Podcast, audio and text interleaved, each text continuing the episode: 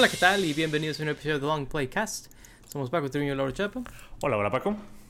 Pues bueno, en este episodio vamos a estar hablando de la serie del Gabinete de Curiosidades o Cabinet of Curiosities de Guillermo del Toro. Eh, serie producida de él, que son ocho episodios y pues, fueron saliendo a lo largo del final de octubre. Este, creo que a lo largo de tres días salieron los ocho episodios, una cosa por el estilo.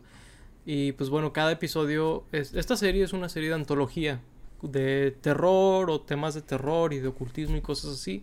Si son fans o están familiarizados con el trabajo de Guillermo el Toro, pues les resultará familiar estos temas en, en cosas que él produce y, y dirige. Y pues bueno, algo muy interesante de esta serie es que es de antología completamente. Todos los episodios son eh, de, de, diferente autor, de hecho, puede ser alguna historia clásica, una historia original, eh, todas dirigidas por diferentes eh, directores, con elencos diferentes y todo. De hecho, ese es otro elemento muy interesante de esta serie. Eh, salvo la última historia, sí fue escrita por Guillermo del Toro, pero fue escrita por, digo, fue dirigida por, por alguien más, una, directora diferente. Y pues bueno, la verdad es que este es un proyecto pues, muy interesante para Del Toro. Se me hace algo muy padre que él de alguna manera le dé plataforma a diferentes autores, ¿no? Diferentes directores que pues puedan como demostrarle al mundo lo que hacen y todo eso. Digo, eh, estuve viendo el trabajo de algunos uh -huh. de ellos. La verdad, algunos de ellos ya son bastante exitosos por sus méritos, pero pues no dudo que Netflix, Del Toro, sean un muy buen foco para ellos, ¿no? Claro. Y pues bueno, en este como como son episodios de antología, creo que sería bueno ir sí. como de uno en uno, ¿verdad? Claro. Eh, así es como decidimos eh, establecerlo para uh -huh. como darle la oportunidad a cada episodio, no, no es como otras series que hemos estado eh, platicando, ¿verdad?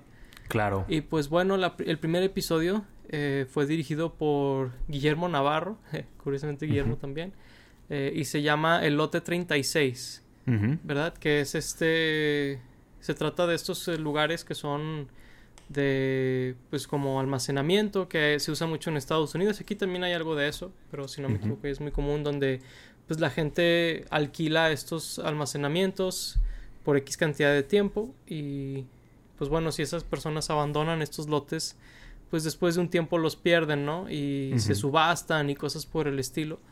Y pues básicamente de eso se trata este episodio sobre un, una persona que se dedica a eso eh, uh -huh. un tipo que se llama Nick, eh, que es un veterano de guerra, pero eh, debo decir, inmediatamente me cayó muy mal, muy como sí. muy odiable este personaje principal. Como claro. que en el terror hay dos tipos de protagonistas, ¿no? Los que no quieres ver morir y, y los que uh -huh. dices, oh, bueno, no me molestaría si, sí. si, algo malo le pasa a este hombre. Uh -huh. y, y, creo que cae en ese segundo. Eh, sí. Porque, pues, es, digo, es, es, muy interesante la, la, cómo se va desarrollando la historia de, de, este primer episodio con mucha intriga, mucho como ocultismo y cosas así. Se me hace muy interesante. Uh -huh. eh, pero bueno, veo que eh, quieres platicar algo tú también. claro. dime, dime. Sí, digo, el, el, personaje principal está interpretado por Tim Blake Nelson, un, un actor muy popular que uh -huh. usualmente lo ponen como de odioso o de malo, sí, racista, xenófobo o algo así.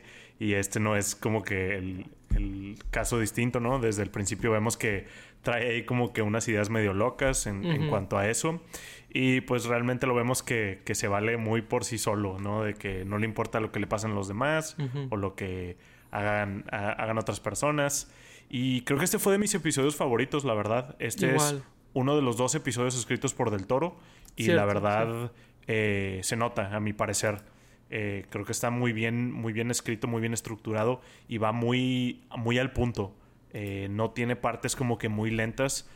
Eh, no, rápidamente vemos como que quiénes son los personajes, cómo se va desarrollando la historia y uh -huh. qué es lo, lo, ocultista que va a tener el episodio, ¿no? Y el, el, giro como sobrenatural que empieza a dar, ¿no? Al principio está como que bastante centrado, bastante como que grounded, como, como le dicen, y ya empieza como que a tornar con cosas locas después, como uh -huh. es común en, en cosas de Del Toro, ¿no? Sí, la verdad es que él, él ha perfeccionado ese balance de, de terror y, o de ocultismo y de cosas como míticas y mágicas uh -huh. con el mundo real. Eh, sí. Digo, podríamos irnos a, a, su filmografía, ¿no? De que claro. La forma del agua, El laberinto del uh -huh. fauno, son películas muy buenas en eso.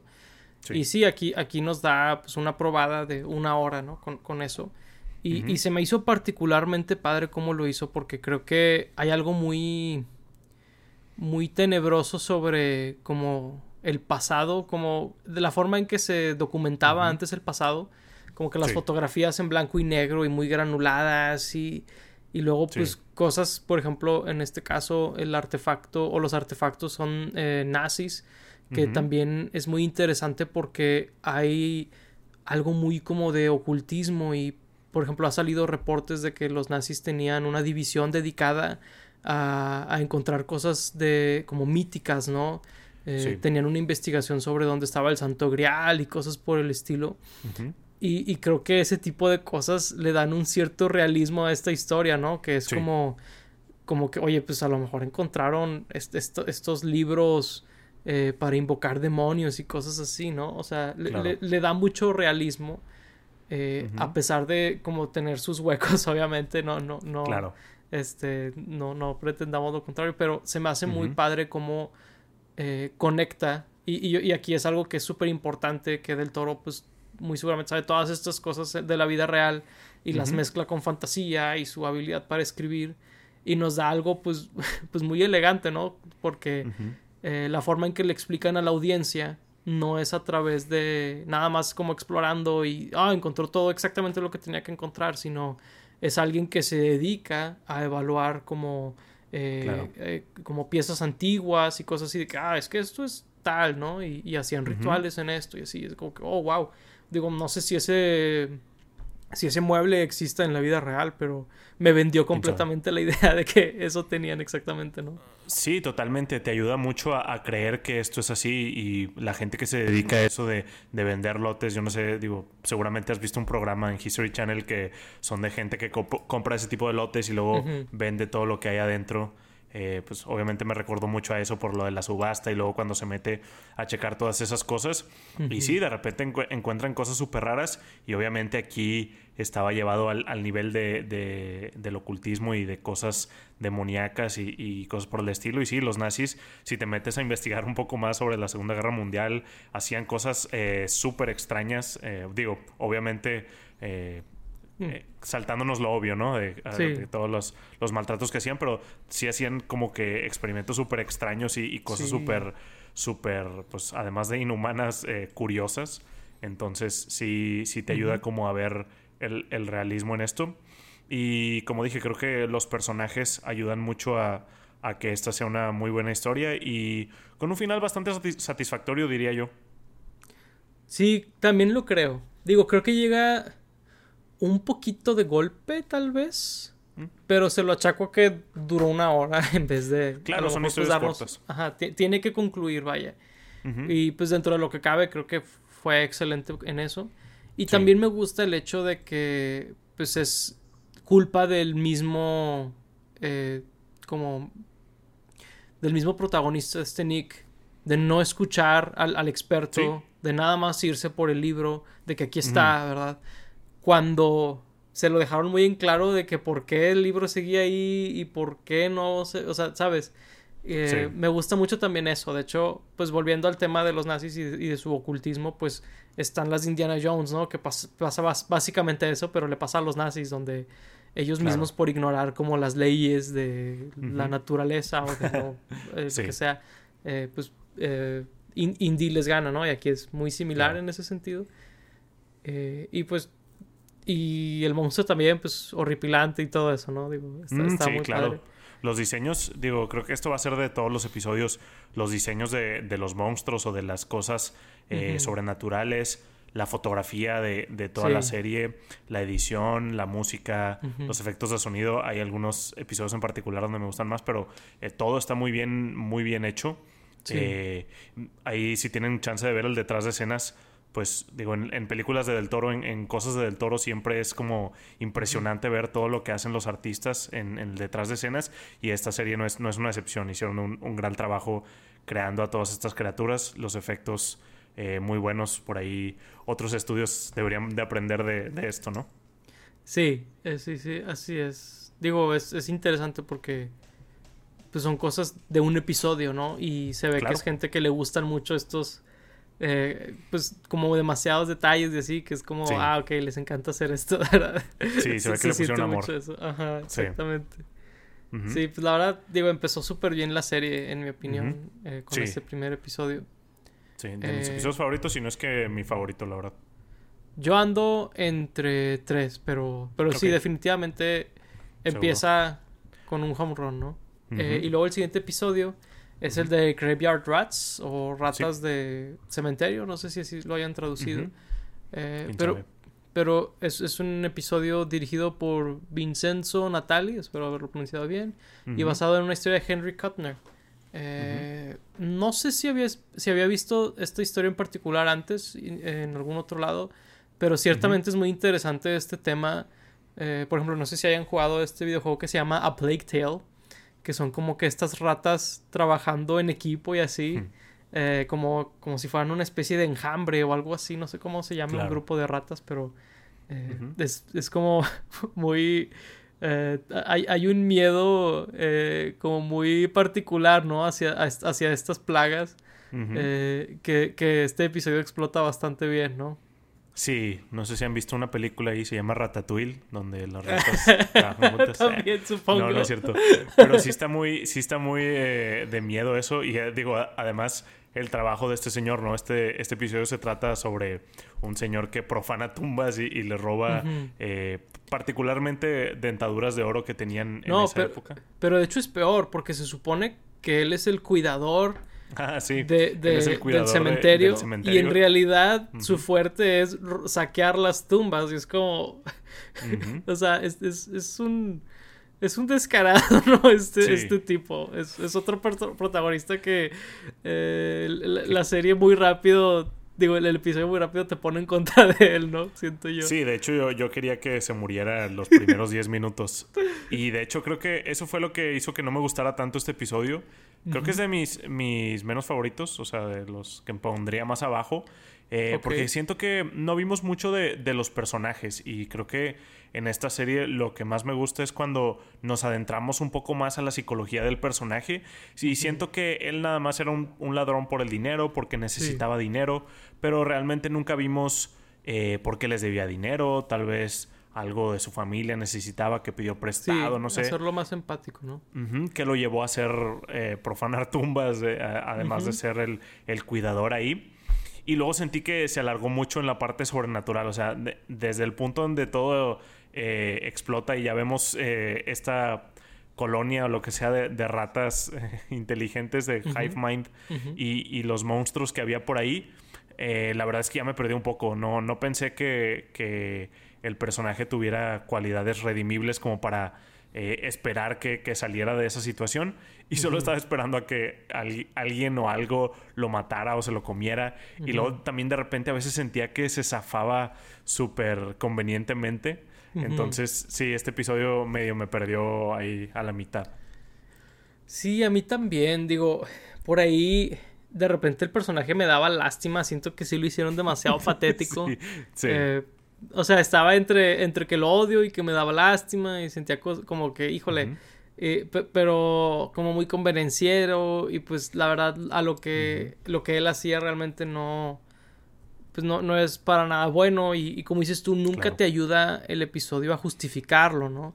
Digo, puede ser una consecuencia de cómo está escrito este, este relato, pero pues sí afectó a, a, la historia. Yo, yo sentí lo mismo, donde le faltó un poquito más de trasfondo. Digo, se me hizo de hecho interesante eh, cuando va a la morgue, porque ahí hay como...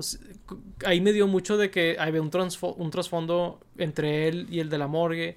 Y como que, que hay ahí, o sea, es interesante, pero pues obviamente no va a ningún lado eso, ¿verdad? Porque pues el, episodio se acaba y no, no hubo nada ahí realmente. Claro, sí, porque tenía esta relación con el doctor y parece que el doctor a veces como que lo dejaba investigar las cosas, los cuerpos, a veces no, como que les, le ocultaba algunas cosas, pero sí, no, nunca vimos mucho más de, esa relación que nos presentaban por ahí. Sí, o sea, ¿cómo, empezó esa relación? Está, está como curiosón, pero, pero bueno, no, no hay gran cosa más por ahí, ¿verdad? Claro. Eh, y bueno, pues el siguiente episodio eh, se llama The Autopsy o La Autopsia.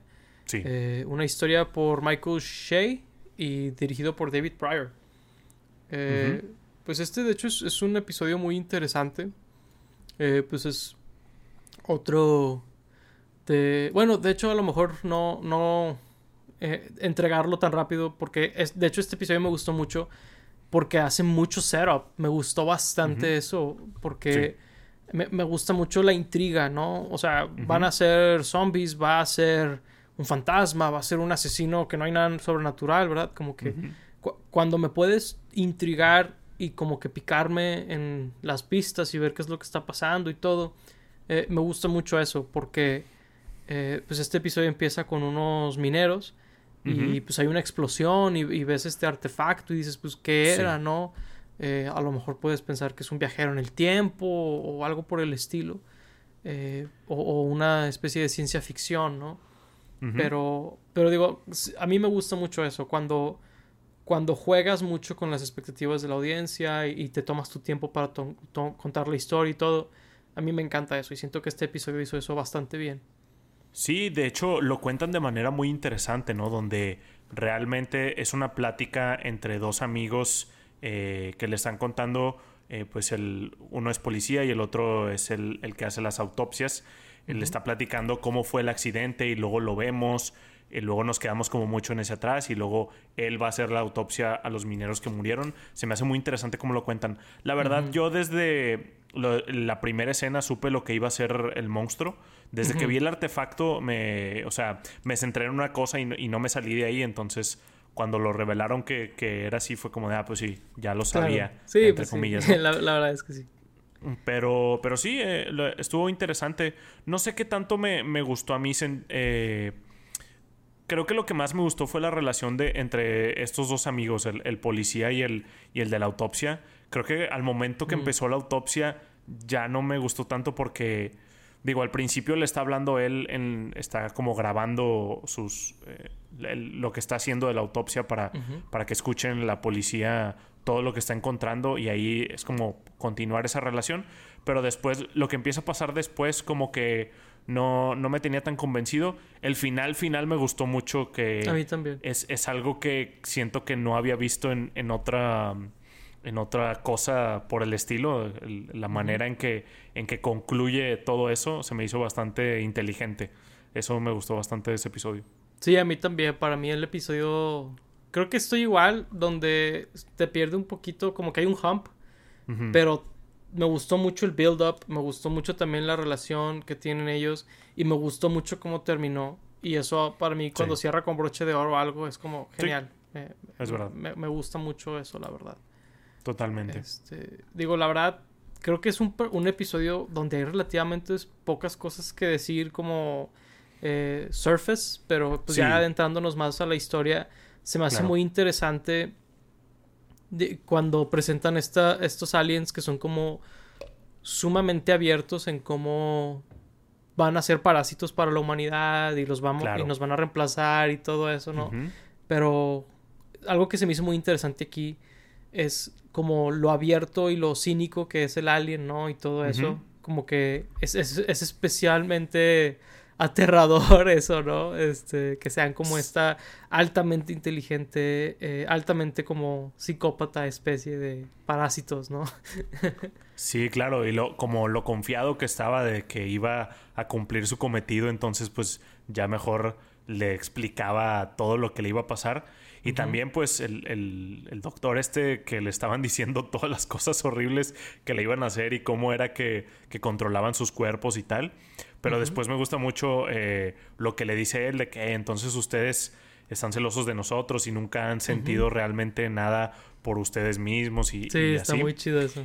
Y luego de lo que hablaba antes es cómo pues deshabilita su cuerpo para que ya no lo pueda usar, ¿no? Se deja sordo, se deja ciego, se empieza a desangrar y pues hasta le deja una nota al policía, a su amigo, de qué hacer con el cuerpo y con, lo que acababa de grabar. Se me hizo muy interesante esa parte.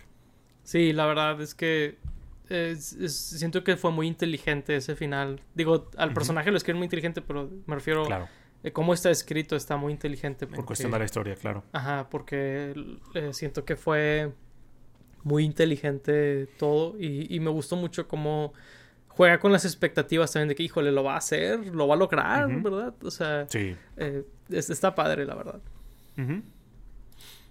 Y, pues el siguiente episodio es The Outside, que está escrito por eh, Emily Carroll y está dirigido por Ana Lili Amirpur. Eh, este episodio es protagonizado por Kate McCucci. No digo, está medio extraño pronunciar su apellido. Y se trata como de esta mujer que, pues, eh, ella no se siente muy, muy bonita, no se arregla mucho. Y en su oficina parecen todas ser estas mujeres como huecas, trophy wives, que solo hablan como de su apariencia y de chismes y cosas por el estilo. Y entonces ella se siente como muy alejada de eso, muy ignorada, muy menos que las demás, ¿no? Y está muy curioso lo que pasa eh, durante el episodio. Es como una crítica hacia los productos de belleza y hacia eh, pues ese tipo de, personas que, se fijan, que se fijan mucho en lo físico.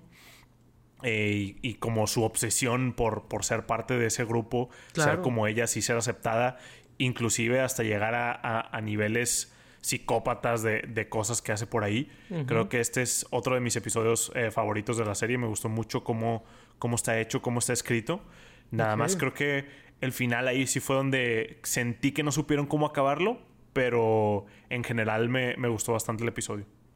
Ok, debo decir, es interesante que digas que es uno de tus episodios favoritos, porque es definitivamente mi menos favorito de la serie. Ok. Eh, la verdad es que no es que haya algo mal con el episodio en sí, simplemente la serie en general me gustó bastante.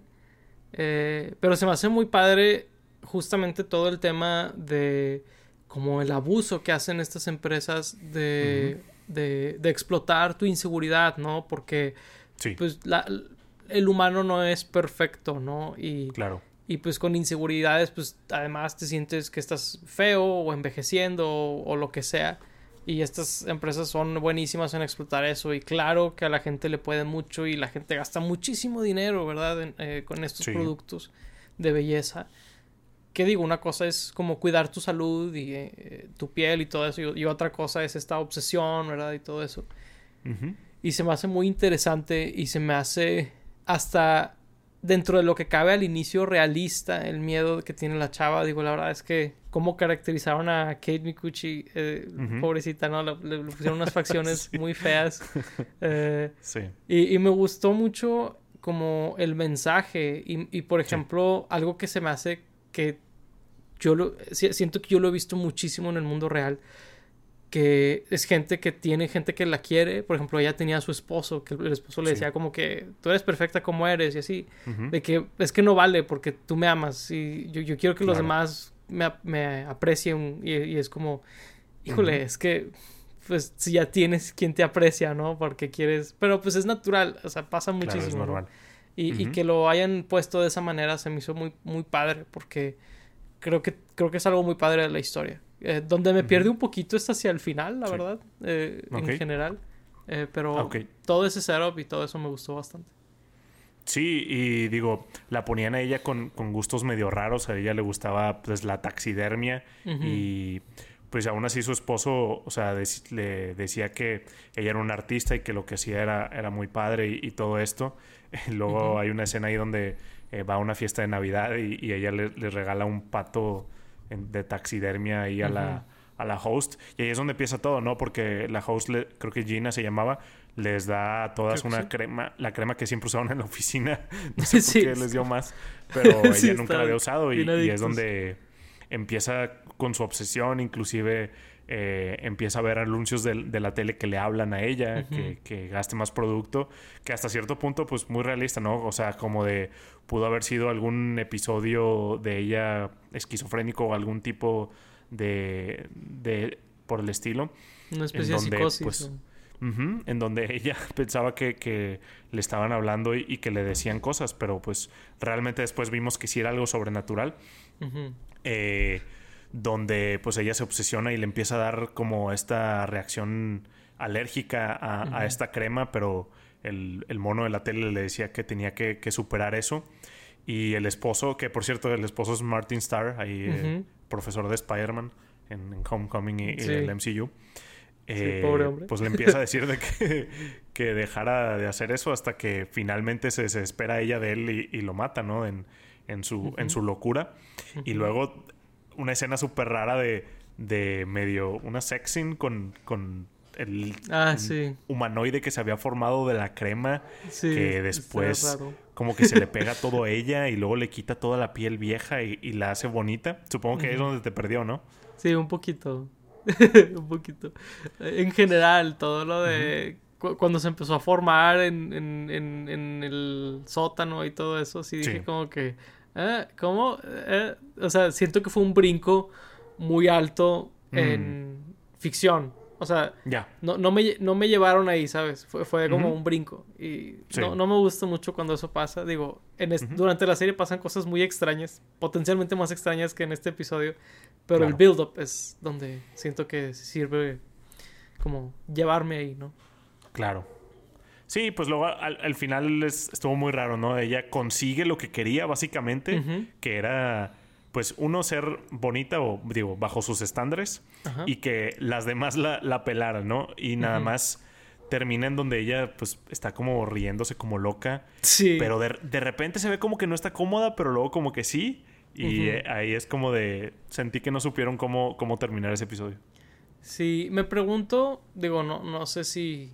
No sé, no sé qué anda con, con la historia y todo eso, pero siento que no, me, empecé a... Yo, yo, pensé que todo lo que empezaba a suceder sobrenatural era parte de su psicosis, ¿verdad? Inclusive cuando mata a su esposo y ve a esta criatura y, y, tiene, como dices, tiene relación o tiene un baile extraño, un, un make-out extraño en, la bañera eh, con, con, esta criatura. Eh, como que yo todavía me pensaba que era como parte de su psicosis. Pero cuando va a la oficina y como que nunca despierta de esa psicosis, como que mm. dije, ok, tal vez sí era sobrenatural, pero no sé, me hubiera gustado que fuera un poquito diferente, supongo. Pero digo, la verdad es que es muy buen episodio como quiera. Sí, me entretuvo bastante de inicio a fin, como que qué va a pasar y todo eso. Definitivamente me tenía muy picado, pero Digo, tengo esas observaciones, supongo. claro. Sí, pues, y luego el siguiente episodio es Pigman's Model, eh, que, está que es basado en una historia de H.P. Lovecraft. Sí. Y está dirigido por Keith Thomas. Eh, salen por ahí, los principales son Ben Barnes y Crispin Glover, que pues Crispin Glover no sale mucho en muchas cosas. Él ha tenido muchos problemas con Hollywood y con con escritores y directores y tal, entonces pues oh. es bueno verlo por aquí eh, de repente. Los dos hacen un, muy buen papel. Este episodio está situado en, los 1900, en, al inicio de, ese siglo, y se trata de estos pintores, ¿no? Eh, ben Barnes es, un pintor eh, bastante reconocido que está en una clase y, llega el, personaje de Crispin Glover a pintar cosas bastante extrañas, bastante perturbadoras pero al mismo tiempo buenas que hacen que el personaje de, Ben Barnes como que lo se obsesione un poco con él, con, sus habilidades y quiera saber más de él, tanto como persona como, como su obra de arte. Y pues ahí es donde empieza todo a, volverse loco, ¿no?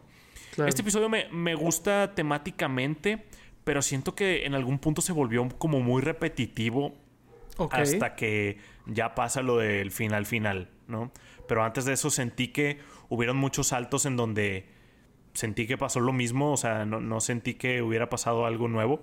Simplemente seguían jugando ahí con, la mente del personaje de, Will, se llama el, principal. Y sí, creo que no me encantó por ese, por ese lado. Ok, creo que comparto en que es de, de los episodios más lentos de, la serie, pero al mismo tiempo lo, lo que me gustó mucho es el build-up y como este esta pesadilla que lo acecha y todo eso, la verdad se me hizo muy, muy interesante. También se me hizo interesante que, que expresan bastante bien cuando una pintura te transporta a lo que está sucediendo en la pintura. Es, eh, eh, que empieza como él, a escuchar como las cosas que están en la pintura y las risas y movimiento y todo eso. Se me hizo muy padre cómo, cómo expresaron eso en video la verdad. Eh, no sé si había visto antes que, lo expresaran de esa manera. Tal vez en la película Across the Universe hicieron algo así. Si alguien la ha mm. visto. Nada, que ver aquí, pero, pero eh, eh, me acordé de eso ahorita. Y, y se me hizo muy, muy, muy padre el build-up. también se me hizo muy padre el, el, miedo que le entra cuando él tiene un hijo y al hijo le empieza a pasar lo mismo, ¿verdad? Como que esta como sensibilidad que al parecer la esposa y otros, otros personajes no tenían a, este arte, ¿verdad? Eh, al menos al inicio. Y, se me hizo muy interesante todo eso, como que este, este sentido de inevitabilidad, de esta, eh, como cuando sueñas con, con, muerte o cosas así, ¿no? Eh, claro. Que es algo, es la especialidad de Lovecraft, supongo, pero está padre eso. Es, es lo que hizo que me gustara el episodio, la verdad. Sí, digo, la, la, obsesión ahí que, que, tenía este, este Will por, por la obra de arte de, de Pigman y que sin importar lo que hiciera, cuantas veces corriera, que se cambiara de, de casa o, que pasara el tiempo, lo que le iba a pasar, le iba a pasar, ¿no? Y pues eso es de lo que se trata este, este episodio. Y sí, me gusta mucho cómo, cómo transmiten eso. Digo, no es como que en la vida real te, pase algo tan así en donde pues las imágenes las escuchas o algo así. Pero muchas veces con muchas obras de arte sí sientes algo de atención o, o, algo de sentimiento o felicidad. Digo, las obras de arte son para transmitir emociones al final del día. Y pues muchas, muchas sí se sienten como que pues, incómodas, ¿no? De que ya no quiero ver esa, esa obra de arte porque tiene cosas medio extrañas. Y pues, sí, también transmite eso este episodio y creo que también fue de lo que más disfruté en este episodio. Y, la actuación de, los dos personajes principales creo que estuvo buena, aun y cuando el personaje de Crispin Glover tiene un, un acento medio curioso, pues creo, que, creo que lo hacen bien eh, ambos ellos. Sí, pues de hecho, digo, eh, no, no sé si sea como eh, ofensivo decirlo, pero el, hecho de que su acento fuera como tan foráneo y que se le dificultaba hablar inglés, lo hacía más, más ajeno todavía, ¿no? Más como de otro mundo o como más eh, extraño, no sé, se, me hizo, se me hizo padre eso, la verdad. Eh, sí. Y, y, creo que, de hecho, ahorita que mencionas otra vez a los actores, creo que es de las dos mejores actuaciones en toda la serie, la verdad. Excelentes los dos actores. Sí, y pues el, siguiente episodio, supongo, es el de Dreams in the Witch House. Eh, otra historia de H.P. Lovecraft y dirigida por Catherine Hardwick. En esta, este episodio el, personaje principal es Rupert Grint, que pues es un actor que le ha costado readaptarse como a Hollywood y a eh, este mundo de la actuación, a diferencia de, de su coestrella de Harry Potter, Daniel Radcliffe. Eh, él ha, salido en, algunas películas, en, algunas series, pero definitivamente no, no tantos como, como Daniel. Y aquí creo que lo hace bien. Lamentablemente creo que este es el episodio que menos me gustó. Se me hizo un poco aburrido, eh, un poco demasiado, demasiado sobrenatural al punto de, perderme en lo, posible de, de las cosas.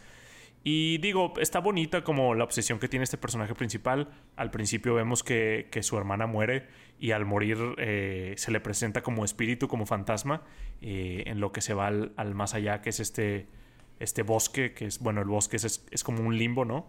Y pues él toda su vida tiene esta obsesión de, de, recuperarla porque tiene como esta fe de que, de que aún puede recuperarla y se dedica pues básicamente al pues al ocultismo y a cosas sobrenaturales, que va a investigar lugares, pero con, la esperanza de algún día recuperar a su hermanita. Sí, la verdad es que la historia, digo, hablamos en otros episodios de como cuando la cuando, no te hacen empatizar con el protagonista. Yo siento que aquí es de que al revés, súper quieres que gane, súper como que si, tienes esta onda de, híjole, pues pobrecito, todo eso, ¿no? Eh, y pues la verdad es que el personaje es como muy agradable y como... Sí. O sea, se, me hizo muy padre eso. Creo que, de hecho, pues me imagino en parte tiene que ver Rupert Green, pues al haber sido como este personaje tan importante en una franquicia con la que crecimos, como que hay, hay, ese, esa conexión, ¿no? Eh, sí, sin duda. Eh, y, y, la verdad creo que es, muy interesante. fíjate que siento que donde funciona muy bien eh, cómo manejan lo sobrenatural es que eh, sí se va muy lejos hacia el final, pero creo que te lo van dando con cosas que son dentro de lo que cabe verosímiles o cosas que cuando te las presentan primero no sabes que van a ser sobrenaturales. Por ejemplo, la pintura. La pintura pasa de ser de algo que llegó una vieja loca con una pintura a decirles ahí en el, en el centro paranormal, no me acuerdo cómo se llama. Pero de que, oh, es que esta pintura cambia y que no sé qué. Es como que, ah, ok, gracias, adiós. ¿verdad? Claro. Eh, y luego también cuando tiene la experiencia de él ir al bosque, que es este limbo o este. Eh, este purgatorio, no sé. Eh, pues dices, bueno, le, le, dieron peyote, ¿no? Y alucinó, lo que sea. Creo que dentro de lo que cabe funciona. Digo, más adelante te enteras que sí eran paranormales todas estas cosas. Claro. Pero creo que como lo presentan funciona y pues en la misma serie se lo hacen saber en el mismo episodio, ¿no? Donde llega de que no, es que vi a mi hermana en este bosque, no sé qué, de que espera, fuiste fuiste con con el hermano no sé qué, pues ese güey está peyote, ¿no? De que pues, te, drogaste, alucinaste, ok. Regresa cuando dejes las drogas, ¿no? sí. Creo que para mí no funciona porque al principio vemos que sí hay algo supernatural. La primera escena vemos que la hermana se hace fantasma. Entonces, al momento en que te intentan presentar que hay estos charlatanes en el mundo y que quieren que taches de loca, por ejemplo, a la de la pintura y lo de la supuesta peyote droga que, que lo hacía del más allá, pues para mí era de, pues ya vimos que sí existe, ¿para qué hacer el esfuerzo de hacer que todo este mundo es falso? Digo, entiendo que era para que el personaje como que pues se diera por vencido y que todos los demás lo tacharan de loco, pero siento que para mí no funcionó al ver que pues yo estaba como el personaje de, hey, ya vimos que sí existe, vámonos a, a, eso, ¿no? Eso sentí que fue donde me hubo el, desconecte para mí. Claro. Sí, pues la verdad es que no o sea, sí comparto y luego también creo que digo, no sé si así está escrita la historia de Lovecraft, pero que termina mm. un poquito de golpe donde como que piensas que va a terminar de una manera y luego el twist sucede como muy rápido y se acaba así como sabes, como siento que sí digo, al ser de Lovecraft sabes que no van a ganar los buenos y sabes que el destino es inevitable y todo eso, pero pero creo que creo que pudieron haberlo manejado un poquito mejor dentro de lo que cabe. Sí, yo también creo, porque luego aparte como que justo antes parece que todo va a estar bien y luego cambia repentinamente como de, eh, pues a lo mejor hubieran presentado eso antes. por otro lado, muy gracioso ver a Rupert, Rupert Grint con una rata malvada, ¿no? Otra vez. Otra vez. Oh, es cierto, no, lo había pensado. Pero pues, Ron Weasley Scabbers. Me dio mucha risa que ese fuera el, final de, de este episodio. Sí, de hecho, este... Pero bueno, eh, digo, así es como como sucedió, ¿no? Claro. Este, pues, bueno, el siguiente episodio es The Viewing, eh, dirigido por Panos Cosmatos y escrito por él y Aaron Stewart Ann. Eh, debo decir, este episodio, antes de hablar de la historia, me sorprende un poquito su elenco. Porque son Peter Weller, Eric Andre, eh, Sofía Butela, whatever. Pero, o sea, actores pues que muy famosos, ¿no? Que han salido en muchas cosas. Eh, me sorprendió un poquito eh, como estos actores pues, tan famosos, ¿no? Y, Eric Andre, pues digo, ya ha, demostrado poder salir en muchas cosas, curiosamente. Eh, digo, si han visto el show de Eric Andre, como que no te imaginarías, ¿no? Pues, estaba tan, tan extraño y experimental ese programa. Pero bueno, hablando ya de la, de la del episodio en sí, se me hizo también muy interesante como el setup. Porque es un, misterio muy interesante sobre los ricos, ¿no? Y sobre lo que hay como el detrás de esta gente con cantidades inimaginables de dinero y de poder. Y juntan a estas celebridades, bueno, unos eran celebridades, unos eran como psíquicos, otro, uno era un científico y así, y un músico. Y los junta este rico a primero como socializar con ellos y todo el tiempo te estás preguntando como para qué los está juntando y qué es lo que quiere de ellos y todo eso. Y, se me hizo muy padre como, pues otra vez, ¿no? Te presentan un misterio, te quedas pensando, pues, qué es lo que está pasando, por qué quiere que todos eh, tomen los, sus alcoholes favoritos y luego estas drogas y así, como que qué está pasando, ¿no? Eh, se, se, me hizo muy padre cómo lo manejaron. Y, Y, y, también me gustó mucho como este vibe como de Blade Runner que tiene el lugar y todo eso. Eh, visualmente es muy interesante. Y, y la verdad, digo, no, no sabría decirte si es de mis episodios favoritos, pero definitivamente fue uno de los más entretenidos en cuanto a como cosas tan curiosas que están pasando. Y eso que la mitad del episodio es en un cuarto, ¿no? O sea, sí. Eh, una muy buena señal de, de, cómo está escrito, dirigido y actuado, ¿no? Claro, sí, a mí me gustó mucho tanto la vibra como el cast. Creo que funcionaron muy bien entre ellos. Eran personajes como súper distintos y las interacciones que tenían eh, muy buenas. Creo que la única que no conocí era la chava Charlene Yee, pero también está por ahí Steve, Steve que él sale en todas las películas de James Gunn. Eh, es, es, muy gracioso ese, ese actor. Pero, pero sí, muy como intrigante, medio que película de Murder Mystery, ¿no? Donde vas a ver quién va a ser como que el que trae algo oculto ahí en el grupo o qué. Eh, pues la crítica a la burguesía y, como los límites a los que van para, para conseguir lo que quieren. Eh, el misterio de, el trasfondo de los personajes, ¿no? Como de eran realmente como que expertos en el área o solamente le gustaban mucho al, personaje rico este y luego los pues ayudantes, sirvientes que según él le servía a uno de ellos. Eh, también como que se veía que tenían mucha historia y creo que por eso disfruté este episodio. Ya hacia el final con, con el misterio de, de, qué era lo que los traía, no sé si me, me gustó o no. Realmente creo que ahí, ahí sí fue donde, donde ya me olvidé del episodio porque creo que lo que más me había gustado, como dije, eran las interacciones, eran los personajes. Entonces ya, ya perdí mucho interés para cuando cuando pasó lo que pasó, ¿no? Sí. Que digo, ya pues hablando de lo que pasa en el episodio, pues es este un meteorito gigante, ¿no? Que resulta tener como este alien con como un poco como hasta abstracto, ¿no? Este está muy interesante cómo, cómo está, cómo lo manejaron aquí. Y digo, también no sé si es porque todos estaban drogados en el episodio. Cierto. Eh, también puedes tener que ver eso. Eh, bueno, el, el, chavo, el que estaba atrás no estaba drogado, ¿no? El que lo, el chofer. Ah, sí, él, él no estaba drogado. Bueno, hasta donde sabemos, no, ¿verdad? Pero yeah, bueno, sí, se, se, me hizo chistoso que el personaje de Eric Andre, que era el músico eh, famoso, que pues empieza a, prende su cigarro ahí al lado de la madre, esta, esta cosa. Sí. Y, y, el personaje de Peter Weller dice que eh, no, no puedes fumar aquí, que apágalo, que ok y luego, y luego prende un churro. Y es como, ¿por, qué sería eso diferente? ¿verdad? Sí, poco, o sea, me dio risa eso, la verdad.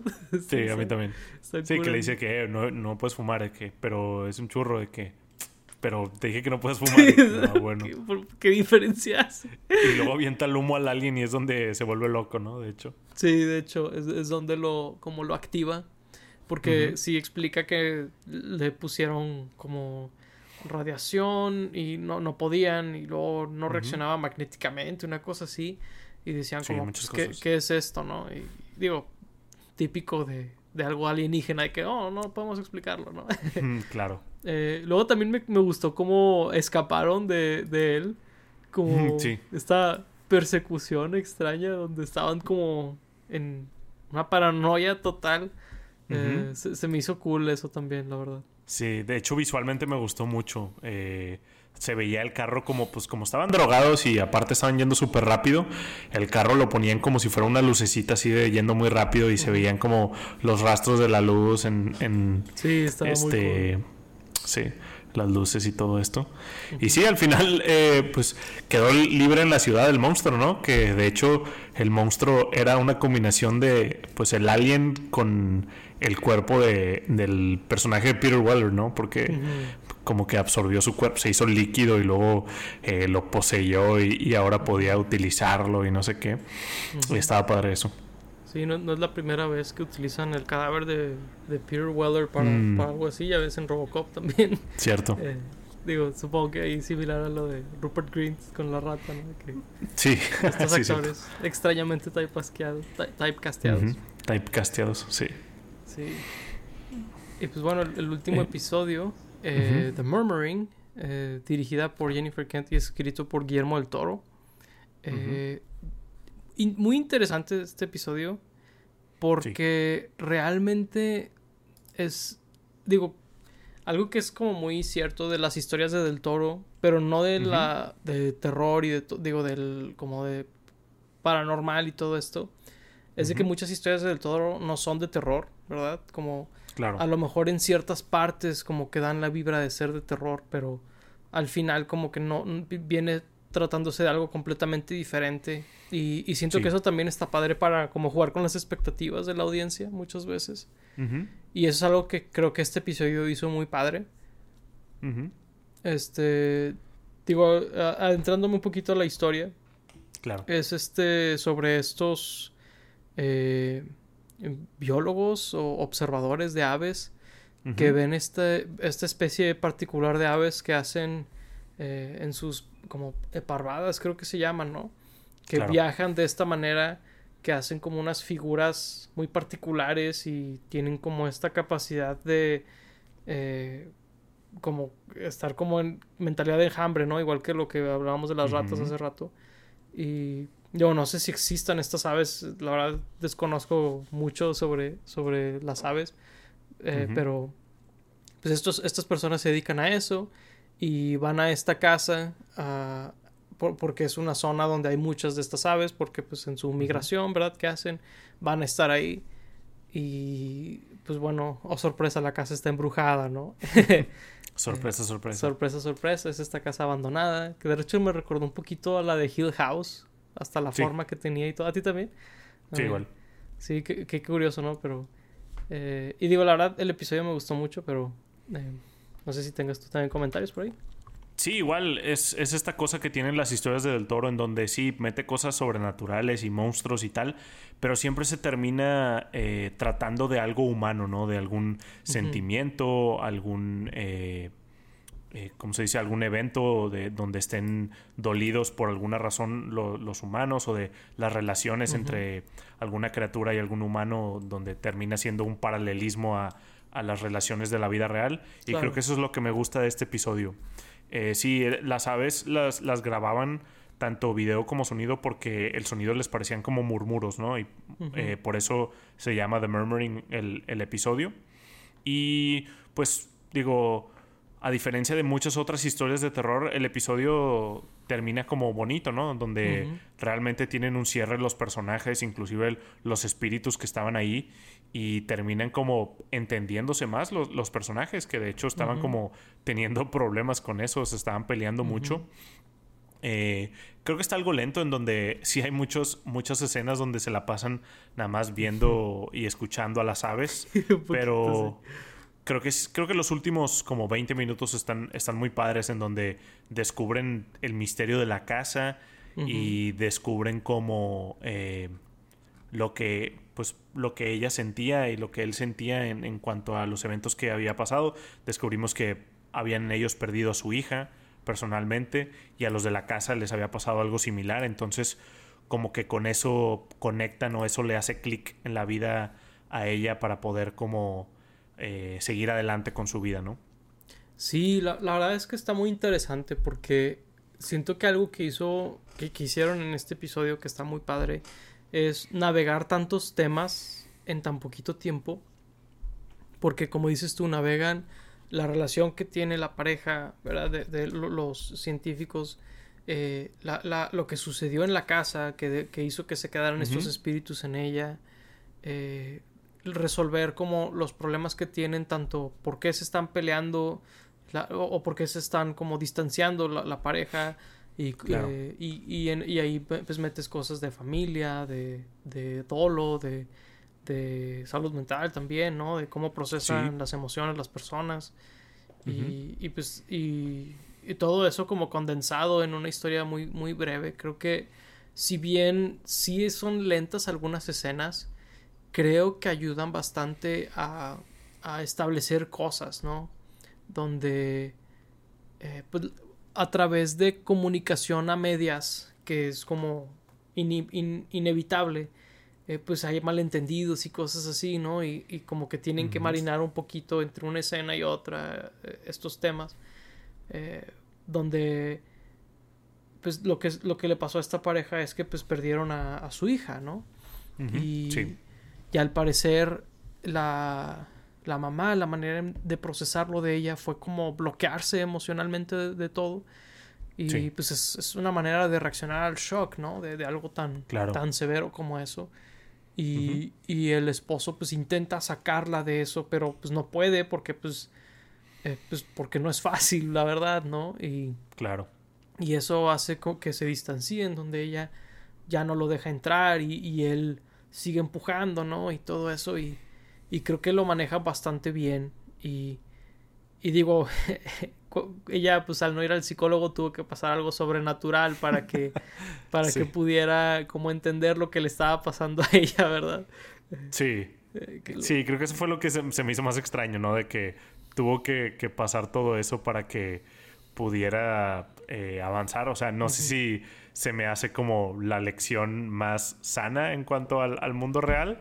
Pero, eh, pues digo, en, contexto de la historia creo que está padre porque pues le ayuda, por ejemplo, ahí al, niño que, que, había matado la, la, mamá que antes vivía ahí, lo ayuda como a ir al más allá. Y pues a la madre creo que nada, simplemente como que se enoja porque, porque pues ya pudo irse el hijo ahí de esa casa, no, no entendí muy bien, pero pues eso, eso es lo que le ayuda a ella a seguir hablando. Y digo, al final del día creo que hablar con, tu pareja o con tus seres queridos creo que es lo importante aquí, entonces por ese lado creo que estuvo bien. Muy bonito el, episodio, ¿no? Creo que las tomas ahí de, ah, cuando estaban volando los pájaros o estaban en, en, esta casa que estaba como medio en una isla, entonces las tomas del lago y, y de las ventanas cuando ellos estaban eh, mirando los pájaros y por el estilo, estaba muy padre. Sí, la verdad es que la fotografía del episodio muy padre. Este, y digo, creo que ahí lo, lo que mencionas de que, que, no era la mejor manera como que en el mensaje. Creo que ahí es como para la audiencia, ¿no? De que, que es como, oye, pues claro. mira, estas cosas, si, no sales de ellas, ¿no? Que pues perduran, ¿no? Estos como rencores y estas cosas y hay que sacarlo, hay que comunicarlo, hay que todo, ¿no? Claro. Eh, pero bueno, digo, la verdad es que creo que fue un muy buen episodio y, y digo, creo que es interesante que hayan sido como el inicio, el primero y el último, ¿no? Escritos por Del Toro, eso es interesante y muy diferentes también, eso también estuvo interesante. Sí, pues en general todos creo que están bastante diferentes. Digo, por ahí consistentemente la fotografía, el sonido, la edición están, están muy padres. Algo que no mencioné del episodio que es el 4, el de Kate McCucci, es que me encanta cómo suena la cremita, suena súper asquerosa de que... Ah, sí. Suena bien padre. Sí, suena bien. Pero, pero sí, muy, muy diferentes los episodios. Digo, esto es como típico de, de las series de antología, ¿no? Entonces, de repente por ahí algún, hay algunas en donde tienen como temáticamente cosas parecidas, pero aquí realmente no, o sea, realmente era Guillermo del Toro, eh, pues como dijiste al principio, dándole el spotlight a algunos escritores o directores en, en, algunos casos y como pues como entregando la batuta tal vez para algún otro proyecto de Netflix o, otra cosa por el estilo. O para que a lo mejor ellos escriban sus propias historias para la siguiente temporada, si es que la llegan a hacer. Yo esperaría que sí. La verdad es que este es un muy buen proyecto de Netflix, a diferencia de, otros que tienen por ahí. Eh, yo soy muy fan de las series de antología. Del terror, la verdad es que no, no es mi, género favorito. De hecho, muchas veces lo, aborrezco inclusive. Entonces, esta serie, pues, a mí como de, pues bien, se me hizo muy bien, está muy bien hecha, pero simplemente creo que no es como mi estilo. Probablemente no la vuelva a ver, pero disfruté muchísimo verla. Y si sale una segunda temporada, voy a estar ahí el día que salga, sin duda. Ok, digo, si, era algo que quería preguntarte aquí al final de que a ti que no te gusta, ¿no? El terror, pues, ¿qué opinaste de esto? ¿Se te hizo, o sea, como que reconoces bien hecha, pero al final del día pues, medio pasable por lo mismo que no te encanta, ¿no? Claro, y digo, hay algunos episodios que, me gustaron mucho más que otros, entonces, digo, está un poco difícil con una serie de, de antología como eh, generalizarlo, ¿no? Y tal vez habría episodios que sí volvería a ver, pero así como aventarme toda la serie de nuevo, probablemente no. Entonces, sí, digo, yo la clasificaría como bien. Ya, muy bien. No, pues la, verdad es que yo sí creo que es de mis series favoritas del año. La verdad es que yo sí la, disfruté bastante. Eh, ahí ya se me está complicando un poquito. Digo, estamos a un mes más o menos de que vamos a hacer nuestro ranking de series del año. Eh, eh, se acaba de complicar mucho entre House of the Dragon y esta.